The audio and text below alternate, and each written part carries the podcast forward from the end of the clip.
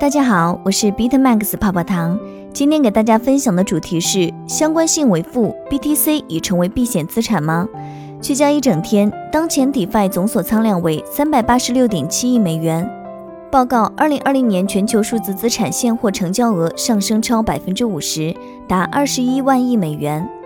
美联储 FOMC 会议前瞻，预计美联储将维持目前的政策不变。上海称推进开展数字人民币试点应用。上海市政协委员会建议上海在预付卡等五个领域先试点数字货币。法国经济新闻电视台 BFM Business 在节目中提到，DeFi 应用 ALV，比特币已实现波动率达百分之一百零三，达二零二零年三月以来的最高水平。以下关于 BTC 避险性的深度分析来自加密股资深作者 Sasha Gabali。了解更多财富密码，可以加泡泡糖微信小写的 PPT 幺九九九零六。回顾二零二零年，关于加密货币与主要资产类别的关系有许多说法。接下来，泡泡糖就给大家概述一下，从年初开始，主要加密货币和传统资产类别的市场相关性和波动率，以便更好地了解市场走势和风险管理。在金融领域，风险通常是由波动率来衡量的，它表明价格变动的幅度，风险越大，波动越大。赢或输的大额资金的几率也越大。在现代金融领域，投资者应该因无法分散的风险而得到补偿，承担的风险越大，应获得的收益越大。然而，在危险时期，这种关系往往会发生逆转，投资者可能会面临巨大的风险，缺乏相应的回报。除了单一的资产本身的波动性之外，风险难题的另一个基石是资产之间的相互变动。换句话说，它们之间的相关数在不涉及随机矩阵和其他神秘数字概念的情况下，这些相关性的估计确实带来了挑战。而在这个波动性高且非常固定的时代，这些挑战变得更加严峻。因此，估计加密货币和其他资产类别之间的波动性和相关性，经常导致混乱和对立的解释。存在多种方法，都有优点和局限性，但解释起来仍然很困难。正如 CoinDesk 研究主管 Noel Atchison 在九月一号准确描述的那样，你知道吗？看起来 BTC 与 TSLA 的相关性在增加。BTC 现在与 TSLA 的相关性比标普五百指数的相关性更高，这一定意味着比特币现在被视为科技股。不，等等，它被看作是市场炒作的代表。不，等等。我的意思是，它被看作是一个月球，短期相关性可以讲述一个很好的故事，但它们没有意义。泡泡糖主要介绍基于所谓的指数移动平均线的计算方法，以描绘出2020年在波动性和相关性方面发生的更强大的画面。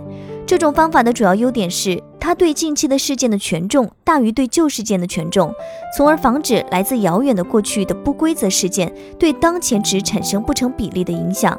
本文显示的结果采用了 Riskmetrics 集团的方法，衰减系数为零点九四。本次分析所代表的资产类别为：A. 加密资产 BTC 和 ETH；B. 股票标普五百；C. 外汇市场；D. 贵金属黄金。毫无悬念的，我们来看看2020年1月以来这些资产之间的相关性是如何演变的。对比 ETH 标普五百指数、DXY 和黄金价格，相对于比特币的相关性。相关性为一意味着该资产与 BTC 的价格完全同步移动，而相关性为负一则意味着相反。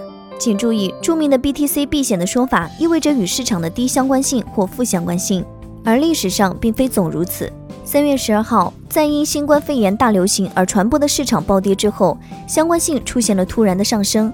虽然不久后 DXY 出现逆转。但标普五百指数和 BTC 之间的巨大相关性在很长一段时间内持续存在，直到最近，随着越来越多的投资者宣布大量配置数字资产，BTC 正在前所未有的价格快速上升，这种相关性才开始减弱。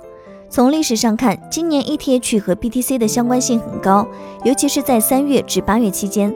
从夏季开始，这两种资产之间的相关波动很可能是对底翻热潮以及与以太坊2.0过渡相关的激烈活动和不确定性的回应。在十二月一号推出的 Beacon Chain 之前的几周，ETH 和 BTC 之间的相关性在十一月二十四号达到最低点零点一四。接下来对比相同资产的历史波动率，可以看出，虽然自三月市场暴跌以来波动率有所下降，但标普五百指数的波动率仍然高于一月和二月的水平。通过与 BTC 的波动率的比较，BTC 相对于每种资产的历史波动率的比率，例如，该比率值为二，意味着 BTC 的波动率是相应资产的两倍。在三月暴跌前，由于不确定性的爬升，比特币相对于传统资产类别的波动变得较小。然而，三月十二号的加密黑色星期四显示出较弱的反弹。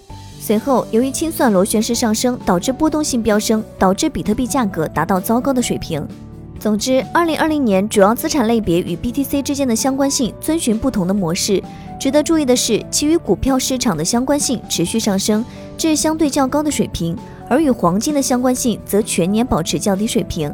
二零二零年，BTC 与标普五百指数的波动率处于历史低位，从三月初到三月中旬，两者几乎持平。由于本轮牛市的影响，加密市场的波动率从十一月开始出现新的激增。